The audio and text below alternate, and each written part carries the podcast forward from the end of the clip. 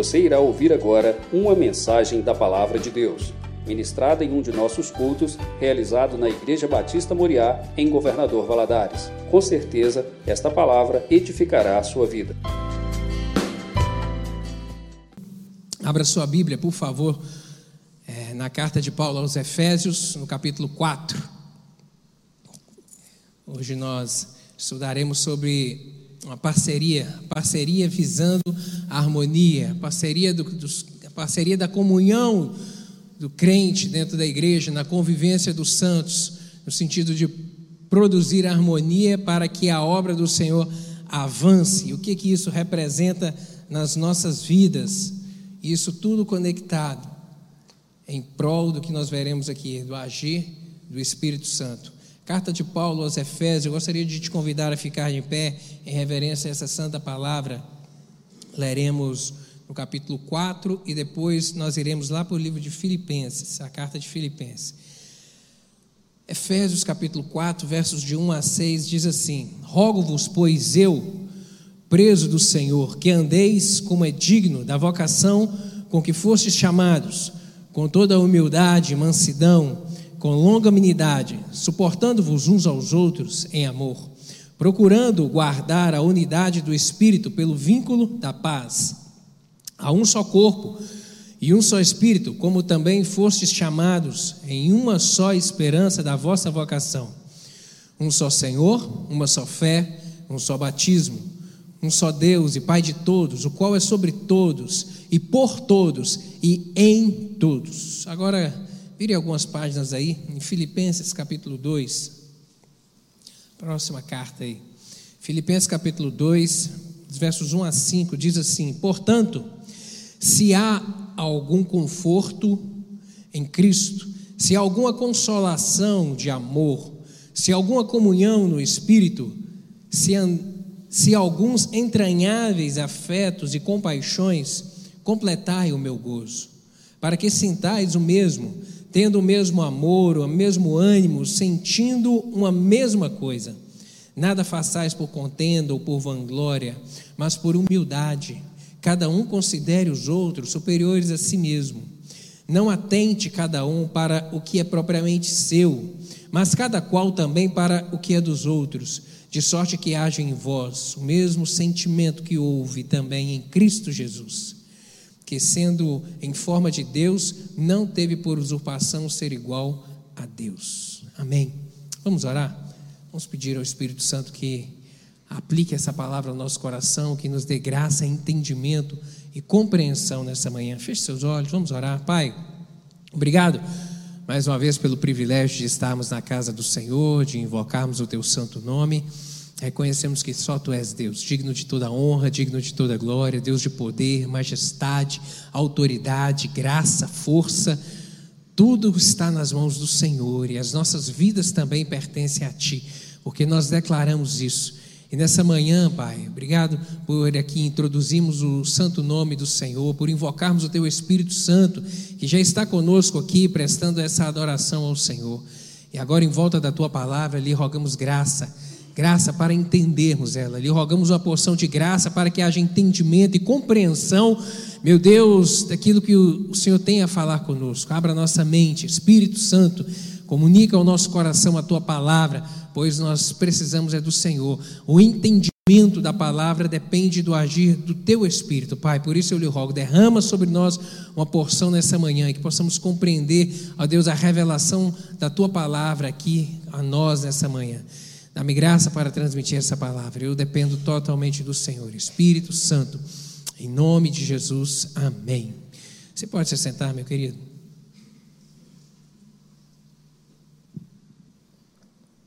Esse tema, a unidade, a unidade da igreja, a unidade da fé, a unidade dos santos, ele é um tema de uma importância imensa para a igreja do Senhor.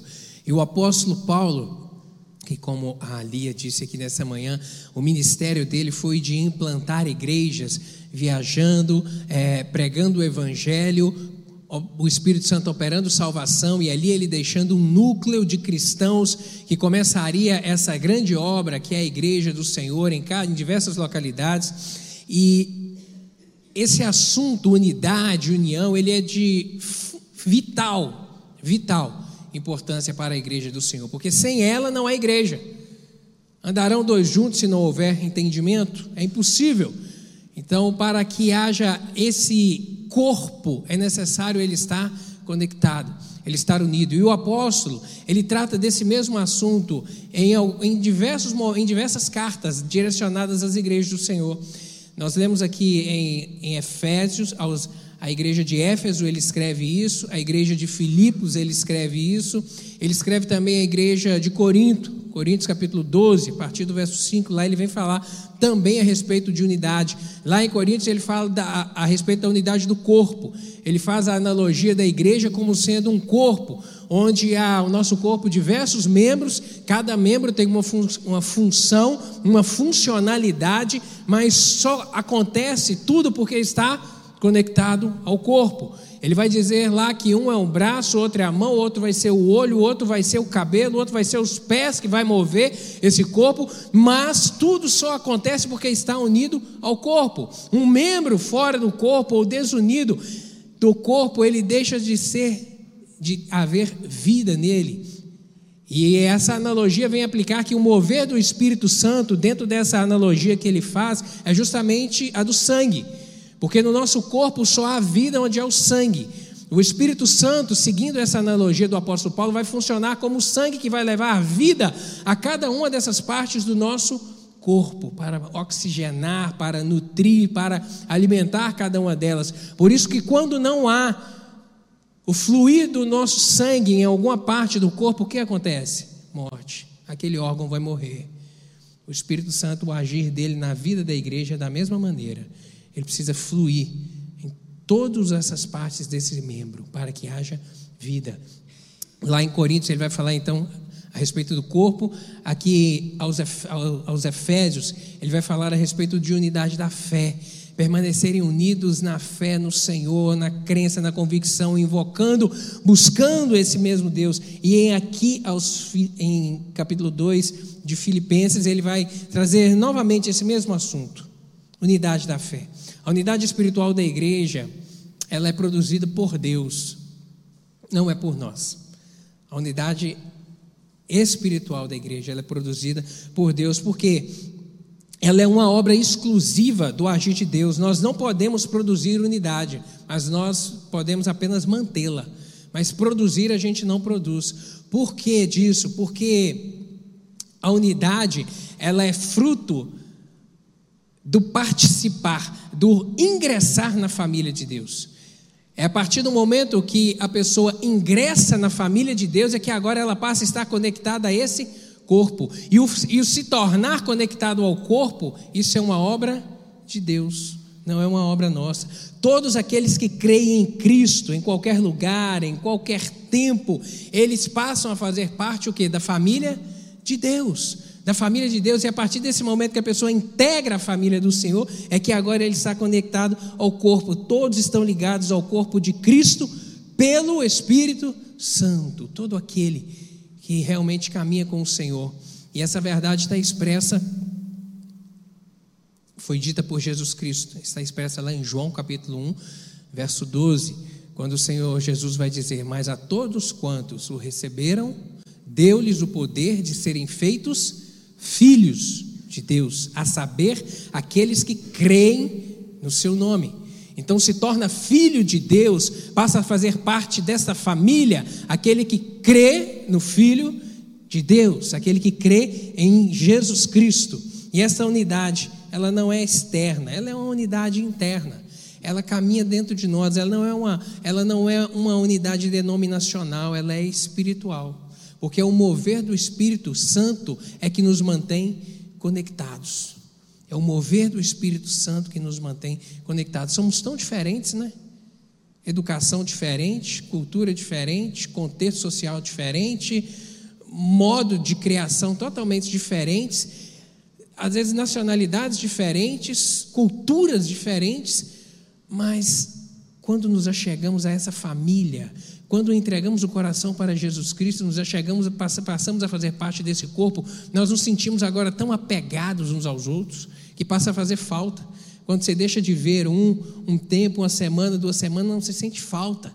Você sente falta dele que está sentado, dela que senta naquele lugar ali, que você sabe que ela senta ali e que passa a fazer falta agora esse nosso relacionamento. Isso é o que? Essa unidade. Isso é o Espírito Santo que vai agindo. Todos aqueles que nasceram de novo, foram lavados no sangue do Cordeiro, fazem parte dessa família, dessa família, família de Cristo. E essa unidade ela é construída sobre o fundamento da verdade. E esse fundamento é Cristo é Cristo. A igreja só existe por causa de Cristo. Quem foi o fundador da igreja? Foi algum homem que inventou isso? Foi o apóstolo Paulo que inventou isso? Não. Quem inventou isso? Foi Jesus Cristo. Atos capítulo 1, ele disse isso. Eu vou subir, eu vou partir e vocês permaneçam juntos, unidos, orando. Permaneçam unidos, porque o Senhor Jesus sabe da importância de permanecermos unidos, conectados uns aos outros. E ele foi ao assunto aos céus, e dez dias depois o Espírito Santo foi derramado. E a partir daquele momento, em Atos capítulo 2, quando houve o derramamento do Espírito Santo, permanecemos unidos. Isso gerou aquele vínculo poderoso. A igreja, a, a, os cristãos, os discípulos e os cristãos foram um, eram um antes do Espírito Santo, e depois do derramamento do Espírito Santo passaram a ser outro. Quer um exemplo disso? O apóstolo Pedro, por exemplo. Pedro, aquele Pedro que andou com Jesus, era um. É, truculento, audaz na forma de falar, é, às vezes agressivo, é, para frente, igual botina de sapato, sabe, no sentido de era o primeiro a falar, o primeiro a agir, era impulsivo, mas também era temeroso, era medroso, tinha um aspecto de covardia nele, porque negou Jesus três vezes, na hora do fogo escorregou, não aguentou a pressão. Mas o Pedro, cada livro de Atos, quando você lê, você fala: não, não é a mesma pessoa, não é o mesmo homem. A coragem, a ousadia, a intrepidez, sabe, o amor, a devoção por, por Cristo, pela obra do Senhor e o amor pela igreja do Senhor, por manter a conexão, a união na casa do Senhor é totalmente diferente. Os cristãos, pelo agir do Espírito Santo, pela presença do Espírito Santo, porque é Cristo que nos une. Tudo em volta de Cristo. O texto que nós lemos é Efésios capítulo 4, versos 4 a 6, onde está registrado lá que há um só corpo e um só Espírito, como também fostes chamados em uma só esperança da vossa vocação. Um só Senhor, uma só fé, um só batismo, um só Deus e Pai de todos, o qual é sobre todos e por todos e em todos. E como Ele é em todos? É através do Espírito Santo. A unidade espiritual da igreja, querida, precisa ser preservada com muita diligência. Com muita diligência. Como eu disse, isso é uma obra de Deus. Mas quem, quem mantém ela somos nós. Essa unidade é produzida por Deus, mas é responsabilidade nossa mantermos ela, mantermos com muita diligência, porque o perigo que ameaçava a igreja lá de Corinto, a igreja de Éfeso, a igreja de Filipos, é o perigo do desânimo. E ele é o mesmo que ameaça a nossa igreja, as igrejas do nosso tempo hoje, o desânimo. O desânimo, porque o desânimo, ele vai produzir a perda do propósito, a perda da visão, a perda da unidade, a perda do propósito. Por que estamos aqui? Por que você levantou hoje e veio à igreja? Por quê? Por que você invoca o nome de Deus? Por que, que você busca a Deus? Qual é o propósito? Qual é a razão disso? O desânimo, ele faz perder essa, ele faz perder esse norte. Ele faz perder a visão. Visão se visão diz respeito a algo do futuro. Qual é a sua perspectiva de vida? daqui a um dia, a uma semana, a um ano, daqui a cinco a dez anos, onde você vai estar, onde você quer estar, onde você deseja estar, como você estará lá. A sua visão do futuro em relação ao seu amanhã depende de Deus. E aí você olhando para frente, pautando e planejando a sua vida e os seus passos, você agora passa a se enxergar como alguém que depende, que precisa de Deus para poder chegar lá. E porque você quer chegar bem lá na frente, você quer você entende que precisa de viver bem hoje com o Espírito Santo, viver caminhando com Deus, seguindo os seus princípios, unido à família de Cristo, visão e a desmotivação e a desunião, ela promove essa quebra de visão. Unidade também. A conexão, A desunião quebra isso também. Paulo vem exortar aqui a igreja de Filipos a tapar as brechas que estavam aqui comprometendo a unidade da igreja, como ele havia já exortado aos Éfesos, a igreja de Éfeso e a igreja de Corinto. Efésios capítulo 4, verso 3, o texto que nós lemos aí, ele vai dizer: esforçando-vos esforçando diligentemente por preservar a unidade do espírito, do vínculo da paz.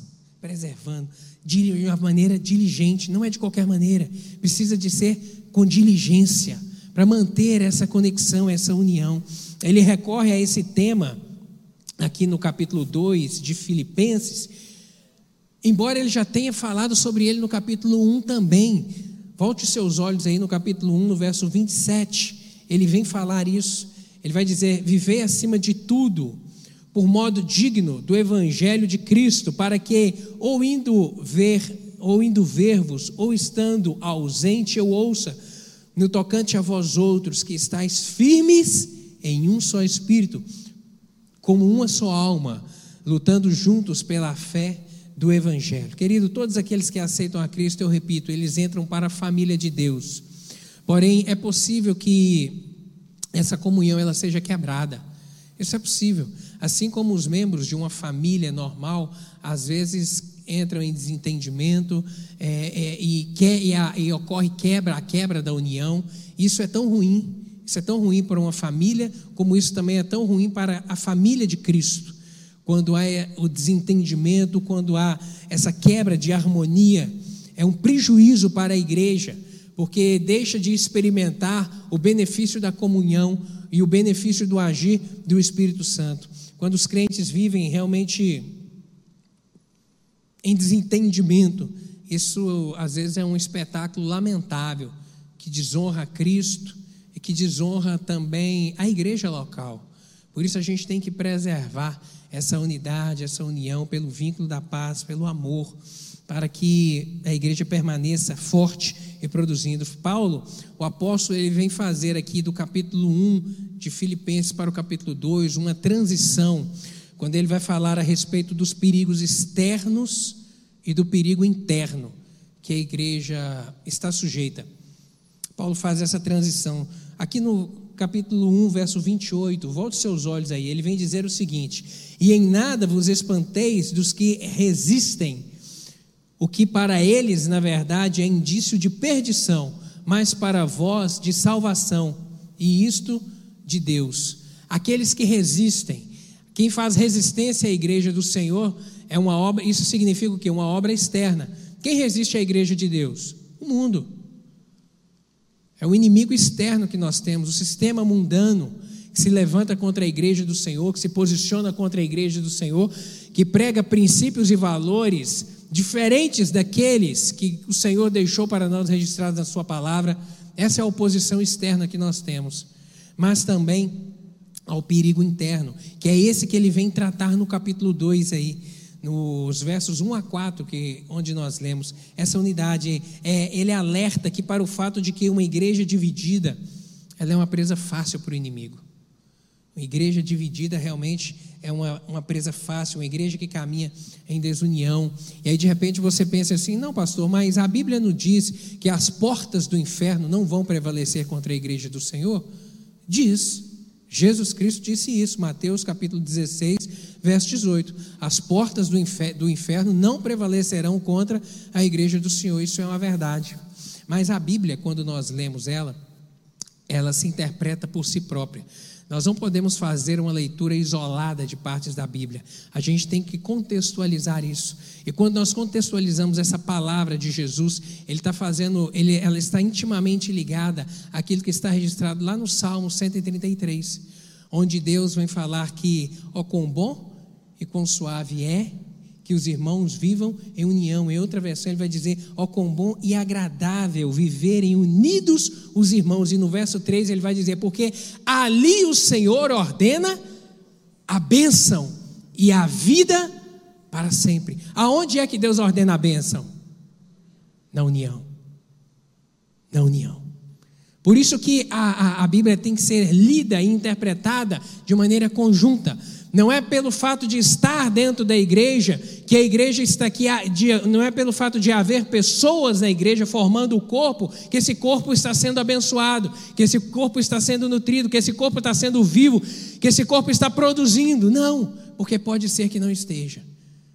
Porque pode ser que não haja a bênção do Senhor, porque para haver a bênção do Senhor nessa unidade aqui, nessa coletividade, melhor dizendo, é preciso que haja unidade. É preciso que haja amor transbordante por Deus e pelo irmão, para que aqui o Senhor ordene a bênção e haja vida, e vida em abundância, e vida para sempre. Não basta apenas ficar firme contra os perigos que vêm de fora, é preciso estarmos, portanto, alerta quanto ao perigo que há dentro, o perigo de dentro, que é o perigo da quebra da união, da quebra da, o perigo das divisões internas. O apóstolo aqui, é, voltando os olhos para o capítulo 2, verso 1, ele vem falar, ele vem dizer a respeito do alicerce da unidade.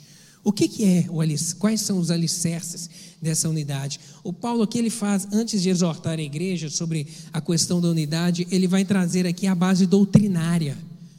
Em que, que está realmente fincado isso? Ele traz quatro pilares em que se fundamenta, a uni, em quem deve se fundamentar a unidade da igreja do Senhor. Estão todos os quatro aqui no versículo 1 do capítulo 2. O primeiro deles ele vai dizer é exortação em Cristo. Outras versões estão falando conforto em Cristo, mas outras versões falam exortação em Cristo. Paulo está convidando aqui os filipenses a lembrar da condição de, da, da, da comunidade amada por Cristo, de que aquele era um povo, era uma comunidade amada por Cristo, que Cristo se importou com ela e todo crente, ele tem recebido encorajamento, conforto e também exortação do Senhor. Todos nós, quando passamos a fazer parte dessa família de Cristo, ninguém pode caminhar desunido com seu semelhante, ninguém, ao mesmo tempo de estar unido com Cristo. É incompatível nós dizermos, nós dizermos que estamos unidos a Deus, mas não estamos unidos ao nosso irmão. É algo incompatível, como dizer que é possível misturar água com óleo. Não tem jeito, são dois, dois elementos que não se interagem. Assim também é incompatível nós dizermos no nosso coração que amamos a Deus, que estamos em unidade com o Espírito Santo do Senhor, mas que essa unidade está quebrada no nosso relacionamento com o nosso irmão. Não tem jeito, não tem jeito. Ninguém pode viver a atmosfera de Cristo e viver ao mesmo tempo em desarmonia com o seu semelhante. Não tem jeito. E por que, que a gente pensa a respeito disso? Que é incompatível isso? Porque, primeiro, o amor de Cristo ele nos constrange. O apóstolo Paulo ele fala isso lá em 2 Coríntios capítulo 5, verso 14. Porque o amor de Cristo nos constrange. Quando olhamos para Deus, e aqui quando eu falo amor de Cristo, a gente olha sobre o aspecto da soberania de Deus. Quem é Deus? Quem é Deus? O Todo-Poderoso, aquele que formou todas as coisas, aquele que controla todas as coisas, aquele que é o dono de tudo, aquele que governa tudo. Quem é Deus? Por que, que o amor de Deus nos constrange? A gente entende essa verdade quando a gente percebe quem é Deus. Essa semana foi divulgado na mídia a respeito de uma foto que o satélite novo, o telescópio novo que foi colocado em órbita, tirou do espaço sideral. O telescópio antigo que existia era o Hubble, né? É, aí a NASA lançou um, alguns anos atrás um telescópio novo, moderno, e ele tirou uma foto do espaço. E aí a NASA divulgou isso no início da semana. E explicando aquela, explicando aquela foto, uma foto realmente muito bonita do espaço, uma nitidez muito bonita. E eles explicando que tudo aquilo ali que eles estavam vendo, explicando que aqueles brilhos ali, cada brilho daquele era uma constelação. Eles falaram ali que eles contaram algumas milhares de constelações, eles conseguiram contar. E aí eles explicando que uma constelação possui outras tantas milhares de estrelas então, milhares de constelação e uma constelação possui milhares de estrelas, milhares de planetas.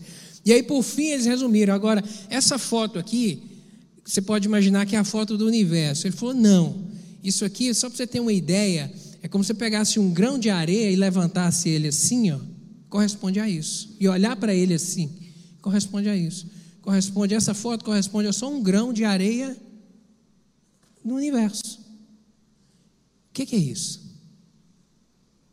Grandeza de Deus. Eu gosto quando eles falam esses negócios, porque isso só mostra para mim que eu sirvo a um Deus grande demais, poderoso demais, que constrói tudo, que domina tudo e que governa tudo. Você imagina só que aqui nesse planeta, que é tão grande aos nossos olhos, Deus possui outros tantos bilhões de milhares construídos ao redor de uma terra, de um universo que Ele criou, com as suas mãos que governa tudo, e que esse Deus que construiu isso tudo se importa comigo se importa com você. Quando você deita a cabeça no travesseiro e ora e fala: Senhor, cuida do meu dia, Deus abençoa meu filho, guarda meu filho, ele se importa com você. Quando você deita a sua cabeça, dobra os seus joelhos e fala: Senhor, eu tenho tais compromissos amanhã, vai na minha frente, abre as portas para mim, resolve para mim, por favor. E aí no outro dia você levanta e vai enfrentar a adversidade e você vê que foi resolvido, que uma porta de onde não tinha uma solução se abriu. Isso é o que? Deus o poder, o mover dele. Então, quando o apóstolo vai dizer que o amor de Cristo nos constrange, é isso: é o amor de alguém que é poderoso demais, grande demais, maravilhoso demais, que eu sou uma formiga ou uma coisa tão insignificante dentro desse contexto todo. Ele se importa comigo, ele se importa contigo. Isso é amor, por isso que esse amor nos constrange. É muito amor. E aí você pensar que o Deus que construiu isso tudo, enviou seu filho para morrer por mim e por você para me conectar a ele novamente, que estava condenado ao inferno. Porque essa união foi quebrada lá no início de todas as coisas, lá com Éden, lá no Éden com Adão e Eva, foi quebrada essa união. E aí Deus planeja enviar seu filho Jesus para morrer, para nos conectar novamente a ele. Isso é o que? Amor. Tudo por amor. Por isso que esse amor nos constrange, é muito amor. E aí, como agora eu vou não amar o meu irmão? Como agora eu não vou, eu vou fechar o meu coração para criar rancor ou, ou alimentar desavença?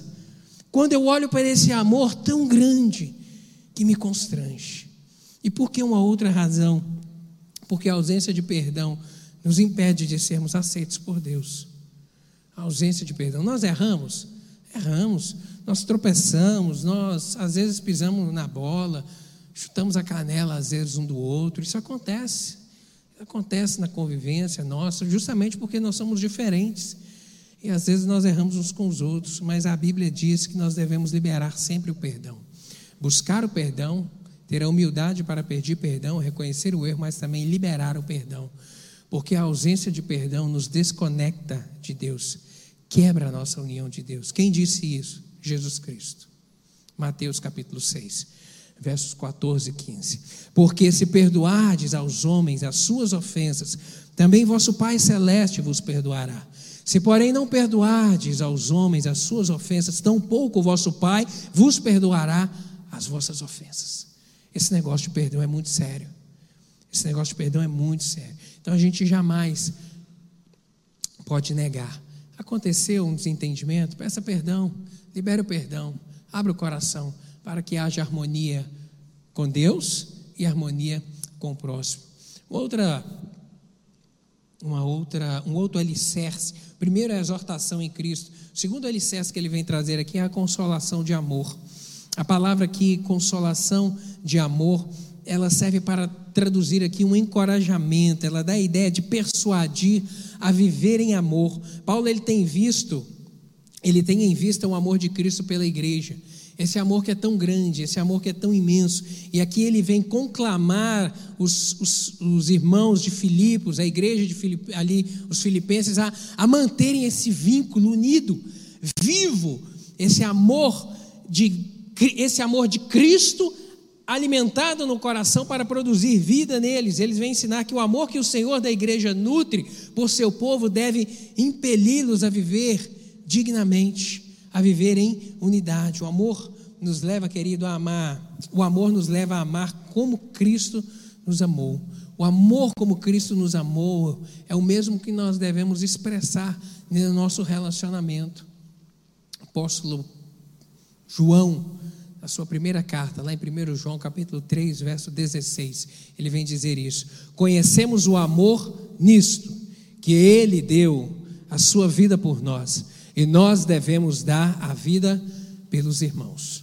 Amor. Assim como ele nos amou, assim como ele se entregou, assim como ele se importou conosco, nós devemos importar com o nosso irmão estarmos atentos. O amor nos leva a suportar uns aos outros, a sermos suporte uns para os outros. O amor ele nos leva, ele nos leva a perdoar uns aos outros. O amor, ele realmente faz a diferença. Ele é o vínculo da paz. Não significa aqui, e a gente tem que ressaltar isso, não significa amar somente aqueles que nos amam, aqueles que são amáveis. Não significa. Esse amor aqui de Cristo que nós devemos imitar ele nos leva, ele nos ensina, ele nos mostra que nós devemos amar também, mesmo aqueles que não nos amam, mesmo aqueles que às vezes não são tão amáveis ou que não nos agradam. Mesmo esses, nós devemos amar, porque Cristo agiu assim. Mesmo enquanto estava pendurado na cruz, sendo torturado, sendo morto, ele, em momento algum da sua boca saiu palavra maldizente em relação àqueles que eram inimigos seu. Mas o que, que ele disse quando estava pendurado na cruz? Pai, perdoa-lhes, porque eles não sabem o que fazem. Isso é amor. E essa mesma demonstração de amor é a que nós devemos viver, vivê-la no nosso dia a dia, uns com os outros, demonstrando isso, mesmo com aqueles que não são tão amáveis. Esse é o desafio. Mas esse amor de Cristo, ele nos capacita a isso. Uma outra coisa que ele vem dizer aqui no verso 1 ainda é a respeito da comunhão do Espírito. A participação comum do Espírito, ela deveria determinar aqui a morte da, de todo e qualquer tipo de desavença, o espírito de partidarismo, de revanchismo que poderia haver ali dentro da igreja de Filipenses. Paulo vem dizer que a comunhão do Espírito ela tem que quebrar isso. É o Espírito Santo que produz a nossa comunhão com Deus e a nossa comunhão com o próximo. É o agir do Espírito Santo, é a presença do Espírito Santo em nós é que move isso tudo. É o Espírito que nos une a Deus e ao próximo de tal maneira que todo aquele que vive em desunião com o seu semelhante, ele está demonstrando apenas uma coisa: que ele não está em comunhão com Deus, ele não está em união com Deus. Aquele que vive em desunião com o seu semelhante. Por quê? Em Efésios capítulo 4, ele vem dizer isso, no texto que nós lemos: há um só corpo e um só Espírito. Como também fostes chamados em uma só esperança da vossa vocação. Há um só corpo e é um só Espírito que dá vida a todo esse corpo, que oxigena todo esse corpo, que nutre todo esse corpo. Então, se está sendo nutrido, alimentado pelo oxigênio do Espírito Santo, tem que ter união. A ausência, então, a, a, a morte desse membro vai revelar o que? A ausência, da, da ausência de ser nutrido pelo Espírito. O Espírito Santo ele é o princípio unificador da igreja. É ele que mantém a igreja realmente unida. Somente ele pode dar ordem ao caos, Somente Ele pode acalmar os ânimos, somente Ele pode realmente é, renovar alegria, esperança, contentamento para a caminhada na vida. Sem o Espírito Santo não há vida nem poder na igreja. Sem o Espírito Santo não há vida e não há poder na igreja. Por isso nós devemos invocá-lo, buscar por isso nós devemos alimentar Ele a cada dia no nosso coração, nas nossas reuniões, de uma maneira alegre, de uma maneira vibrante. Onde reina o Espírito Santo existe amor, porque o amor ele é o fruto do Espírito. Ele é a marca do Espírito. Nós falaremos sobre isso já já aqui. E ainda, um quarto pilar aqui, dessa doutrina da unidade que o apóstolo vem ensinar a igreja de Filipos aqui. São entranhos afetos, entranhados afetos e misericórdia. Aí no verso 1, ele vem concluir dizendo isso: entranhados afetos, entranháveis afetos e misericórdia. A palavra grega aqui para afeto, que traduz afeto, ela significa literalmente as entranhas humanas, a entranha do nosso corpo humano, que, é, que na antiguidade era considerado a sede das, a sede das emoções. Como hoje nós consideramos o coração né, como a sede das emoções, é, na antiguidade era considerado as entranhas do corpo, a sede das emoções. E aqui, enquanto no primeiro capítulo aqui Paulo estava se referindo ao amor dele para com os filipenses, no capítulo 2 aqui ele vem dizer sobre o amor de Deus para com esses irmãos e que eles deveriam demonstrar e vivenciar. Já a palavra misericórdia, a tradução da palavra grega aqui para misericórdia, essa palavra descreve aqui a emoção humana, a emoção de piedade, de ternura, de compaixão. É isso que é misericórdia. Então, o que que a conjunção dessa expressão entranháveis afetos e misericórdia, o que que ela traduz e o que que ela significa? Ela vem dizer que nossas entranhas precisam ser movidas e as aflições do irmão precisam despertar em nós uma viva compaixão que, que é isso, pastor? A sua dor tem que ser a minha dor. Eu tenho que me importar com você, a ponto de que aquilo que dói em você tem que doer em mim também. Não é assim no nosso corpo? Quando o seu dedo, quando você machuca o dedo, é só o dedo que dói? Ou dói no resto do corpo todo? Quando você chuta o dedo mindinho na cadeira, na beirada da cama, dói é só ele? Ou dói lá na cabeça, dói lá no olho, assim que você fala, meu Deus, você arranja até os dentes. Dói o corpo todo. É isso que tem que haver comigo e contigo, querido. Essa mesma importância que nós devemos dar no nosso relacionamento, essa mesma unidade, entranhe os afetos de misericórdia e compaixão, a sua dor, aquilo que você compartilha comigo na igreja, tem que ser algo que tem que me levar a, a impulsionar a ser a invocar o nome do Senhor a seu favor. Isso é orarmos uns pelos outros. Isso é invocarmos o nome do Senhor uns pelos outros. Isso é, no meu tempo, na minha casa, na minha devocional, eu me lembrar que o irmão tem enfrentando uma aflição, está enfrentando um tempo de adversidade, uma doença, uma dificuldade financeira, eu orar, falar, meu Deus, abençoa lá a casa do meu irmão, envia a provisão do Senhor, abre a porta, libera a cura, ele está com um parente enfermo, meu Deus, abençoe lá. É, é nos importarmos uns com os outros. É isso que é que traduz essa expressão de entranhos afetos de misericórdia. Quando o Espírito Santo trabalha na vida do crente, o fruto do Espírito é produzido. Quando o Espírito Santo é vivo na nossa vida, ele deixa marcas. E essas marcas é justamente o fruto. Abre aí, por favor, sua Bíblia, Gálatas, capítulo 5.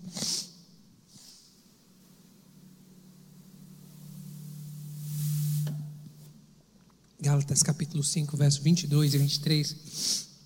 Para você ver aí comigo. Qual é o fruto do Espírito? Quais são essas marcas que o Espírito Santo deixa em nós. Ele vai dizer, o apóstolo Paulo, Gálatas capítulo 5, verso 22 e 23. Mas o fruto do Espírito é amor, alegria, paz, longanimidade, benignidade, bondade, fidelidade, mansidão e domínio próprio. São nove os aspectos do fruto do Espírito. E ele termina dizendo que contra essas coisas não há lei. Não há lei significa não há restrição. Não há restrição alguma quanto à manifestação do fruto, desses nove aspectos do fruto do Espírito: amor, paz, longanimidade, benignidade, bondade, fidelidade, temperança. De repente, seja na sua Bíblia, está dizendo aí que é o domínio próprio. Contra essas coisas não há restrição alguma, ou seja, elas têm que ser abundantes na nossa vida, devemos mostrá-las de maneira abundante, revelar essas verdades de maneira abundante. Agora, Deixa eu compartilhar contigo é nos versos 3, volta lá em Filipenses, por favor, capítulo 2, versos 3 e 4. Os perigos contra a unidade, o risco. O apóstolo ele já havia mencionado o exemplo negativo no capítulo 1, versos 15 e 17. Ele menciona sobre alguns crentes que estavam trabalhando com a motivação errada. Alguns crentes lá da igreja de Roma sabe, trabalhando com motivação errada. E esse comportamento fere a comunhão entre o, os irmãos e perturba a unidade da igreja. Mas aí agora ele fala sobre dois perigos que conspiram contra a igreja. Nos, nos versículos 3 e 4 aí, ele vai falar a respeito disso. Um deles, o versículo 3, é o partidarismo. O partidarismo. Em primeiro lugar, é, o, o, partidarismo. O partidarismo ele é um grande perigo que trabalha. É um grande perigo a igreja trabalhar sem unidade. É um grande perigo a igreja trabalhar, sabe? Nada é, debilita mais a igreja de Cristo do que os crentes estarem engajados no serviço do Senhor sem unidade. Nada debilita mais, porque nós podemos estar juntos, podemos estar juntos, mas podemos não estar unidos. São coisas diferentes. Ajuntamento é diferente de unidade, é diferente de união. E nada debilita mais a igreja de Cristo do que para estarmos enganjados sem estarmos unidos. Enfraquece, quebra o vínculo. A obra de Deus ela não pode avançar quando cada um puxa para um lado. A obra de Deus ela não vai adiante quando cada um quer puxar para o seu lado para obter vantagem própria, para obter com, com motivação errada de obter destaque, obter reconhecimento ou demonstrar certa importância. Não, querido. A obra do Senhor ela flui e ela caminha e ela progride quando nós todos estamos unidos em um só propósito: honrar o nome do Senhor que o nome dele seja levantado, engrandecido, que ele apareça, que ele receba toda a relevância, que ele receba todo o reconhecimento, o nome dele. E aí, quando nos movemos em prol disso, é que a igreja flui, caminha, prospera. A igreja de Filipos aqui, infelizmente, havia ações desordenadas nela. Estavam lutando pelo evangelho, mas eles não estavam juntos, não estavam em união. O grande perigo em relação ao partidarismo é o perigo de líderes, por vezes, buscarem os seus próprios interesses. É também um grande risco para que um grande risco, um grande vetor de quebra da unidade da igreja, quando os líderes decidem buscar o próprio interesse. No versículo 21 do capítulo 2, bote seus olhos aí, por favor. Ele vai dizer que ele vai dizer o seguinte: porque todos buscam o que é seu e não o que é de Cristo Jesus. Todos aqui ele está se referindo aos líderes da igreja. Todos estavam buscando cada um que é seu e não o que é de Cristo. E isso é um grande risco. Paulo, ao enviar aqui Timóteo à igreja de Filipos, ele denuncia que alguns líderes estavam buscando os seus, é, o seu reconhecimento próprio, o seu interesse próprio.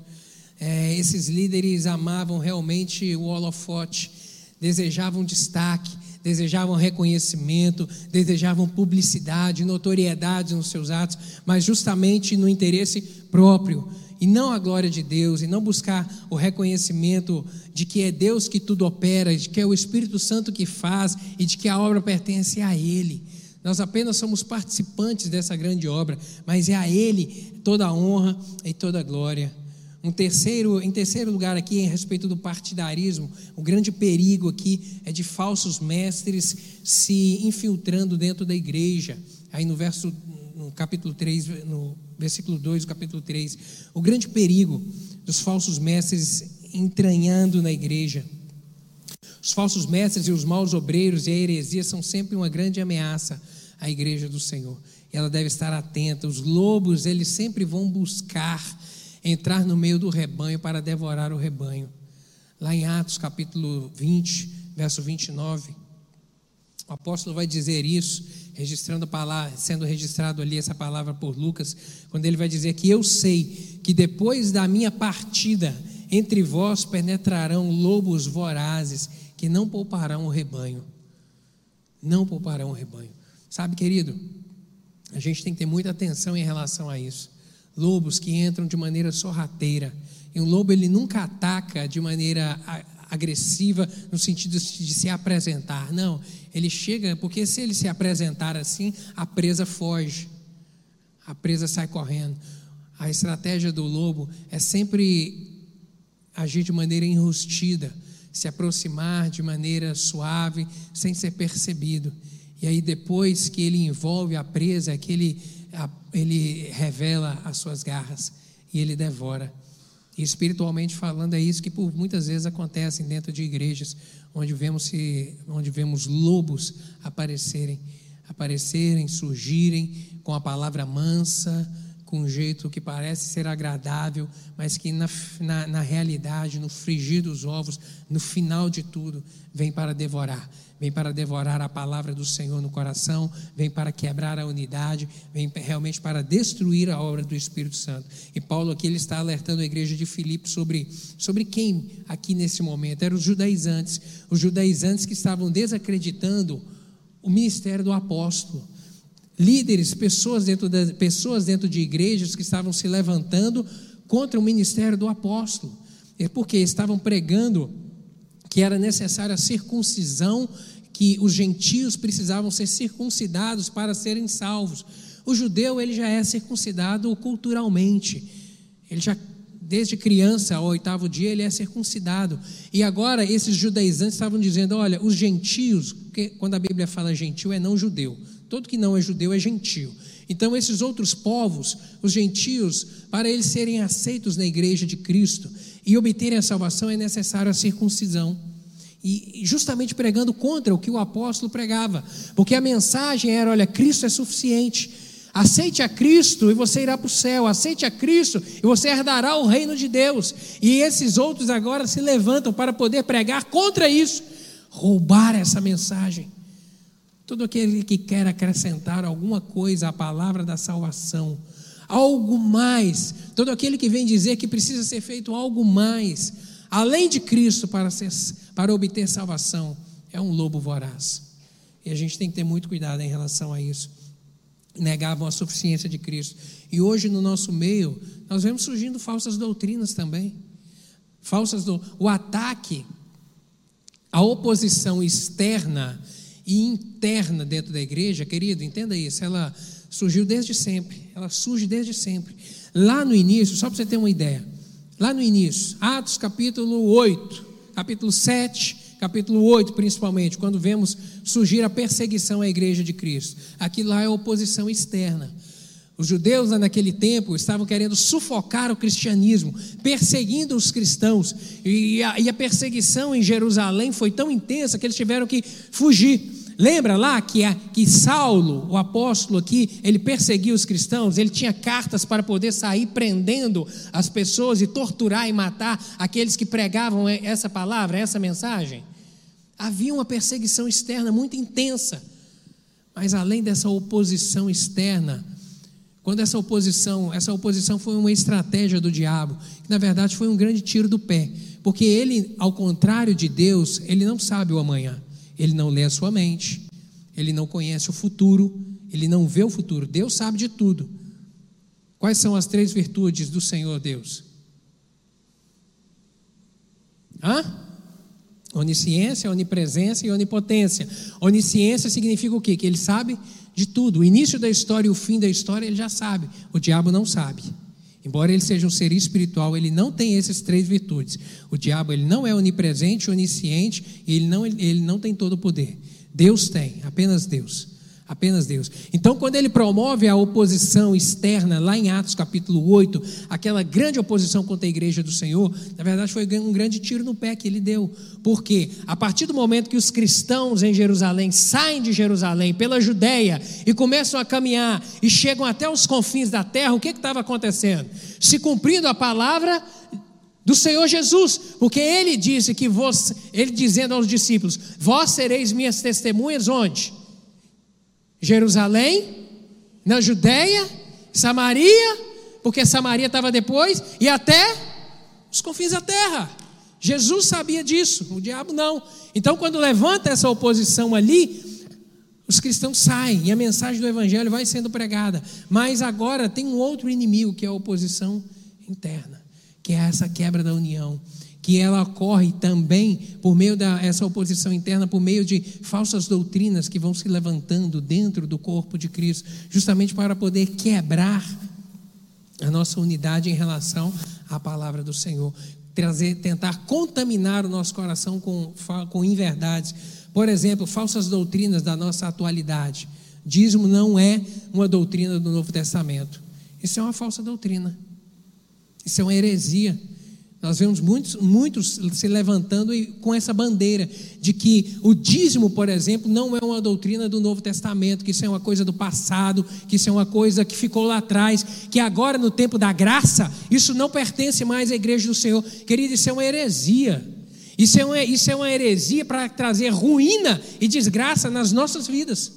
Porque a bênção do Senhor está condicionada à nossa fidelidade a Ele, do nosso compromisso com Ele, desde sempre. Isso é imutável na Bíblia, do início ao fim. Quer um exemplo? Deuteronômio capítulo 28. O que é que o Senhor Deus vem dizer ali a, a, a Moisés para o povo de Israel? Deuteronômio capítulo 28 é lindíssimo o início dele, é tão empolgante. Onde, de, onde o Senhor Deus vem dizer: Olha, se vocês me amarem, se vocês andarem comigo, vocês serão cabeça vocês serão exaltados. Eu vou abençoar você, você será abençoado na entrada, na saída.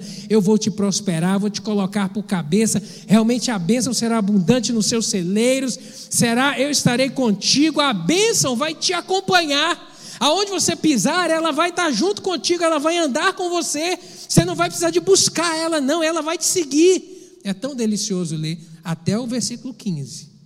Agora, depois do verso 15, ele vai trazer a outra verdade, o outro lado dessa moeda. O outro lado da moeda, qual que é? A bênção está condicionada a vocês andarem comigo. Aí, a partir do verso 15, ele vai falar: olha, agora, se vocês não quiserem andar comigo, tudo bem, está tudo certo, vocês vão andar sozinhos. Só que vocês andando sozinho, vocês vão ter que se virar também sozinhos. Os inimigos que são mais fortes vão se levantar. A oposição vai se levantar. Vocês terão problemas os inimigos virão e roubarão. Então, a verdade do andar aliançado com Deus e comprometido e ser fiel a Ele, ela é desde o início até o final da Bíblia. Não existe essa, é, um momento de quebra disso, não. E a palavra do Senhor vem dizer: para nós sermos abençoados financeiramente, nós devemos ser fiéis a Ele. Fiéis a Ele. E aí, o, o, espertão, porque às vezes ouve alguém falando uma, uma barbárie dessa, mas que não tem esse entendimento, fala, ué, mas isso é verdade? Então, isso é coisa do passado, agora então não precisa?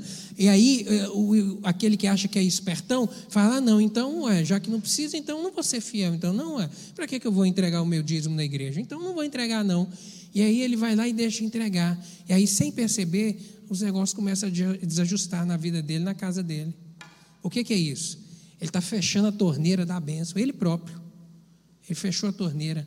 Aí a bênção do Senhor deixa de cair. Porque ele está deixando de ser fiel. Aí começa a desajustar as coisas, sem perceber. Sem perceber. Por isso que isso é uma doutrina, que isso traz ruína pessoal e ruína também para a obra do Senhor. Porque a obra do Senhor ela é feita através. O que, que sustenta a obra do Senhor? Os nossos dízimos e as nossas ofertas. É claro que Deus, ele é o dono da obra. Essas portas, elas são sustentadas por Deus, mas nós temos o privilégio de sermos os instrumentos que ele usa para isso. Nós temos esse privilégio. Sabe? Ele é o dono do ouro e da prata. Ele é que levanta, ele é que sustenta a obra dele. A nós Compete apenas o privilégio de sermos participantes disso. É uma falsa doutrina. Uma outra, uma outra falsa doutrina do nosso tempo, de que toda forma de amor deve ser aceita. Toda forma de amor deve ser aceita. Isso evocando a homossexualidade. Toda forma de amor é aceita, é amor. Não, mas Deus não disse isso. Gênesis capítulo 2, verso 24, está dizendo que, portanto, deixará o homem, o seu pai e a sua mãe, vai se unir a mulher, e ambos serão uma só carne. A Bíblia diz que Deus criou macho e Deus criou fêmea. E ele fala de uma maneira muito clara a respeito disso. E agora nós vemos na atualidade, inclusive dentro de algumas igrejas, falando isso. Não, toda forma de amor deve ser aceita. Querido, nós respeitamos as pessoas. Temos que respeitar todas as pessoas, mas nós não temos que concordar com os hábitos e as ações de todas as pessoas. Nós temos que concordar unicamente com a Bíblia. Unicamente com a Bíblia. E nos posicionar firme em relação a isso. Porque a Bíblia fala de uma maneira muito clara que isso é condenável. Homossexualidade é condenável. O apóstolo Paulo vai dizer isso: que herdarão, que vai ser condenado ao inferno, não herdarão o reino dos céus que praticam tais coisas.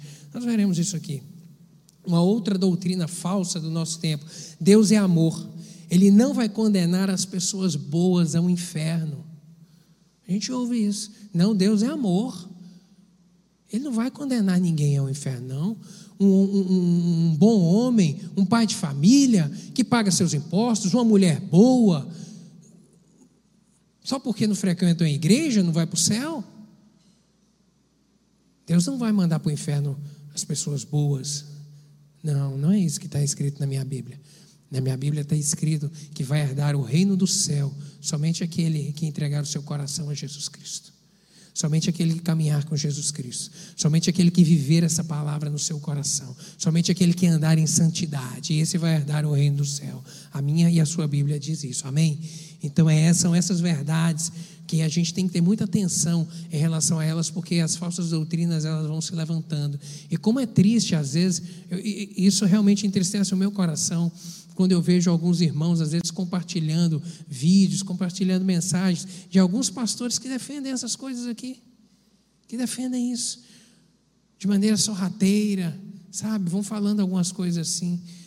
Pessoas que estão sendo iludidas, muitos estão sendo iludidos no nosso tempo, muitos estão sendo iludidos. Um outro perigo aqui do partidarismo é o perigo do mundanismo dentro da igreja. Capítulo 3, os Filipenses, volte sua seus olhos aí, por favor, capítulo 3, versos 17 e 19. O apóstolo vem dizer: Irmãos, sigam unidos o meu exemplo e observem os que vivem de acordo com o padrão que lhes apresentamos, pois, como já lhes disse repetidas vezes, e agora repito, como com lágrimas, há muitos que vivem como inimigos da cruz de Cristo.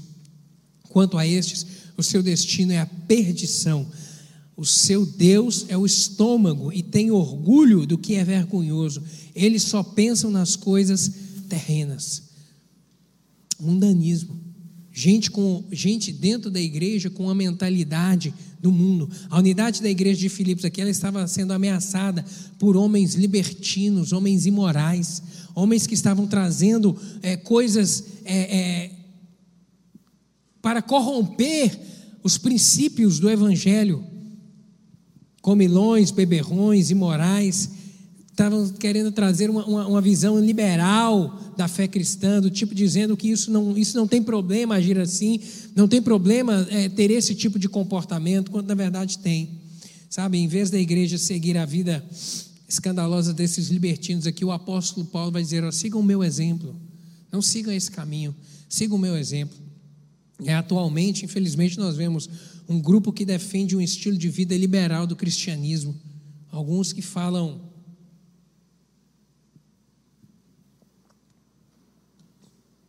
que os princípios bíblicos devem ser olhados sobre uma forma menos rígida, que devem ser menos rígidos os princípios bíblicos. Alguns que defendem fazer uma leitura mais atualizada da Bíblia. Ai, como isso dói no meu ouvido quando eu ouço gente falar isso, sabe? Como dói no meu coração, como eu imagino que os ossos do apóstolo Paulo devem revirar no túmulo. Quando ele ouve, quando, quando, quando a gente ouve gente falando umas coisas dessa aqui, já fazer uma leitura atualizada da Bíblia, os, olhar os princípios de uma forma é, é mais light. Sabe, querida, é gente que quer tornar o Evangelho uma coisa soft, sabe, uma coisa de Nutella. Não, querido, o Evangelho não é isso. O Evangelho é toma a tua cruz e siga-me. O Evangelho de Cristo é isso. Cada um tome a sua cruz e siga-me. E siga-me. No entanto, aqui a Bíblia condena essas obras da carne de uma maneira muito clara. Volte seus olhos lá em Gálatas, por favor, capítulo 5. Gálatas 5, nós lemos 20, a partir do 22, onde ele vai falar dos frutos do Espírito, do fruto do Espírito, mas antes, no 19, 5,19, ele vem dizer aí, porque as obras da carne são manifestas, as quais são prostituição, impureza, lascívia, idolatria, feitiçaria, inimizades, porfias, emulações, iras, pelejas, dissensões, heresias, invejas, homicídios, bebediz, glutonaria e coisas semelhantes a essa, acerca das quais vos declaro, como já antes disse, que os que cometem tais coisas não herdarão o reino de Deus. Apóstolo fala de uma maneira muito clara. Então, é esses que vêm com essa mentalidade libertina, querendo trazer é, é, essa flexibilização dos princípios da Bíblia, querido, foge disso. Foge disso, porque isso é contaminação do inferno para a igreja do Senhor, querendo a, nos afastar do caminho da verdade. O apóstolo vem dizer aqui ainda, no, volta lá agora no capítulo 2, Filipenses, verso 3, para encerrarmos aqui, a, a, a questão de que um outro mal aqui, um era o partidarismo, o outro perigo era a vanglória e o egoísmo.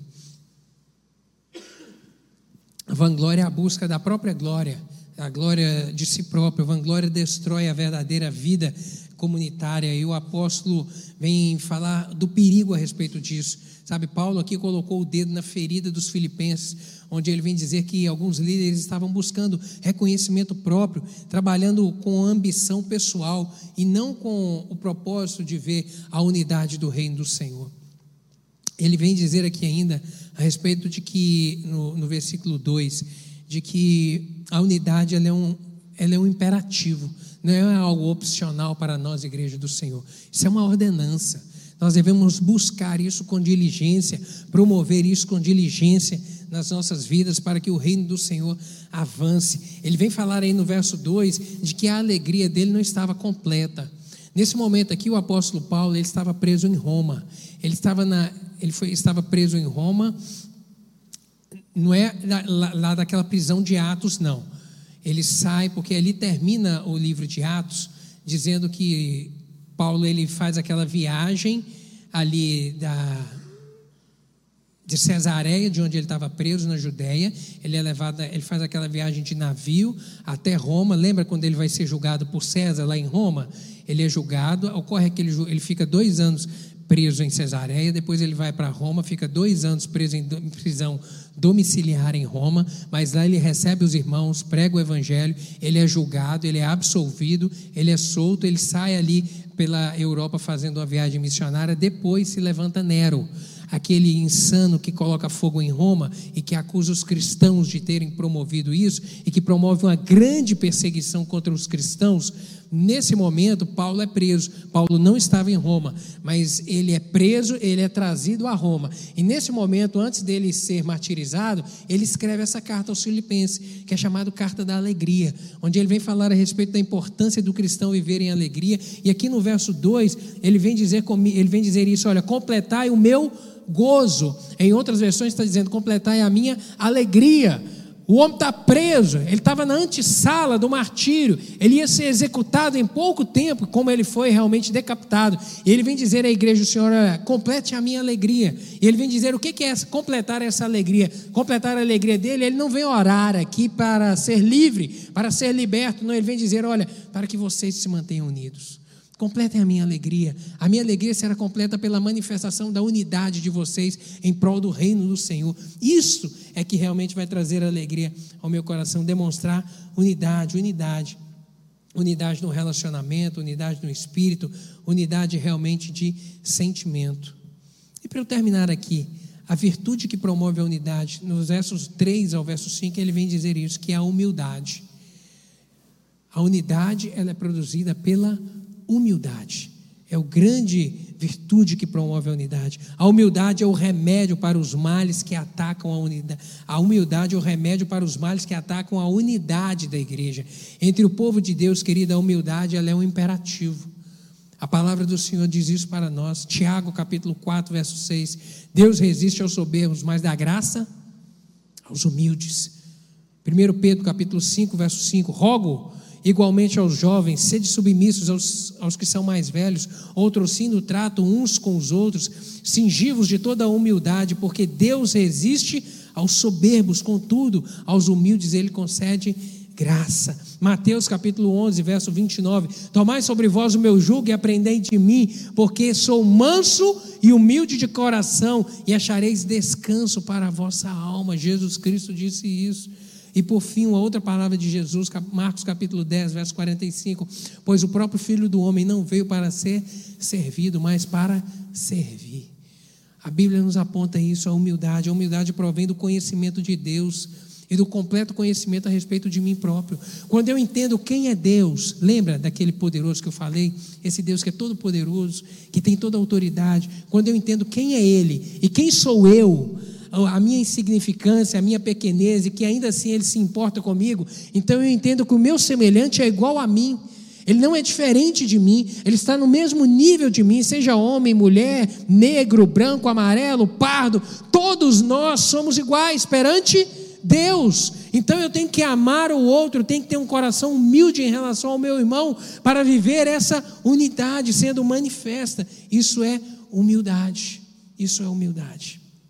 A humildade, ela se manifesta quando buscamos, quando temos um olhar de honra uns para com os outros, honrando um ao outro, sabe, valorizando um ao outro, se importando com o outro, quando o interesse do outro passa a ser também o meu interesse, quando a necessidade, a dor do outro também passa a ser a minha necessidade, a minha dor, e eu me importo com o outro, aí sim eu estou manifestando essa humildade. Amém, meus queridos? Graças a Deus, quanta coisa a gente aprende nesses poucos versículos aqui do, desse ensinamento do apóstolo Paulo, mas que são muito profundos e trazem essa revelação da importância da unidade que nós devemos ter no corpo do Senhor. Vamos ficar de pé, eu quero orar contigo.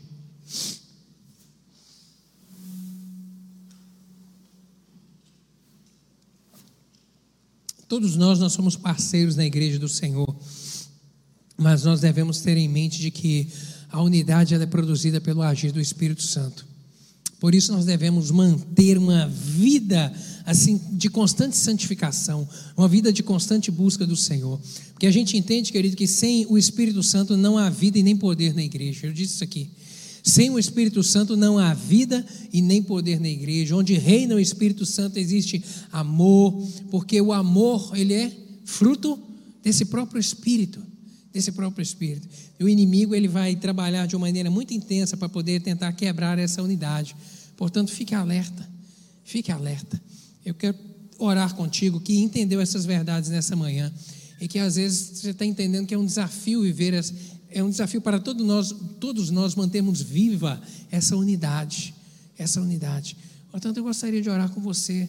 Feche seus olhos, peça ao Espírito Santo, Senhor, me ajude, me ajude a manter a unidade do Senhor no relacionamento com os meus irmãos, para que a igreja do Senhor venha crescer, a obra do Senhor avance, que haja realmente que o nosso engajamento no reino do Senhor seja manifesto em unidade. Meu Deus, em nome de Jesus, obrigado pela palavra do Senhor e nos trouxe esse ensinamento nessa manhã sobre o valor, a importância, meu Deus, de nos mantermos unidos, unidos, unidos com Cristo e a manifestação de estarmos unidos com Cristo na casa do Senhor, na família de Cristo, é também manifesta na minha união com meu irmão. Não é incompatível eu dizer que amo a Deus, mas não amo o meu irmão. Pai, nos ajude, nos ajude a superarmos nossas, nossas diferenças. Em nome de Jesus, somos tão diferentes uns dos outros, mas é, é o Espírito Santo que traz vida a esse corpo a esse corpo chamado igreja. Por isso, meu Deus, eu lhe peço que o fluir do teu Espírito seja abundante na nossa vida, seja abundante na Igreja Batista Moriá, em nome de Jesus. Que esse nome poderoso, que é o nome do Senhor, seja invocado aqui sempre, meu Deus, e que, a Deus, a presença do Senhor seja manifesta em cada reunião, em cada culto, promovendo libertação, promovendo cura, salvação, meu Deus, e promovendo união a esse corpo. Que a Igreja Batista Moriá seja conhecida como um povo unido, meu Deus, um povo que ama ao Senhor, um povo que se importa uns com os outros, que se importam com as almas perdidas, mas que também se importam com as almas salvas. Meu Deus, que se importam um com a dor do outro, que olha um para o outro com um olhar de compaixão, de misericórdia, que nos abraçamos com afeto, meu Deus, mas que nos doamos também um para, um para com os outros, em nome de Jesus, que essa verdade, meu Deus, seja real na nossa igreja local aqui, meu Deus, e que o nome do Senhor seja engrandecido através das nossas vidas, ó Deus, e que a obra do Senhor avance em Valadares, meu Deus, o Evangelho seja, meu Deus, divulgado e o nome do Senhor exaltado porque queremos apenas te servir. Dá-nos a tua graça hoje e sempre, pois te amamos. Completa essa palavra no coração de cada um dos meus irmãos e manifesta sinais e prodígios do Senhor. É o que eu lhe peço em nome de Jesus. Amém. Deus te abençoe, querido.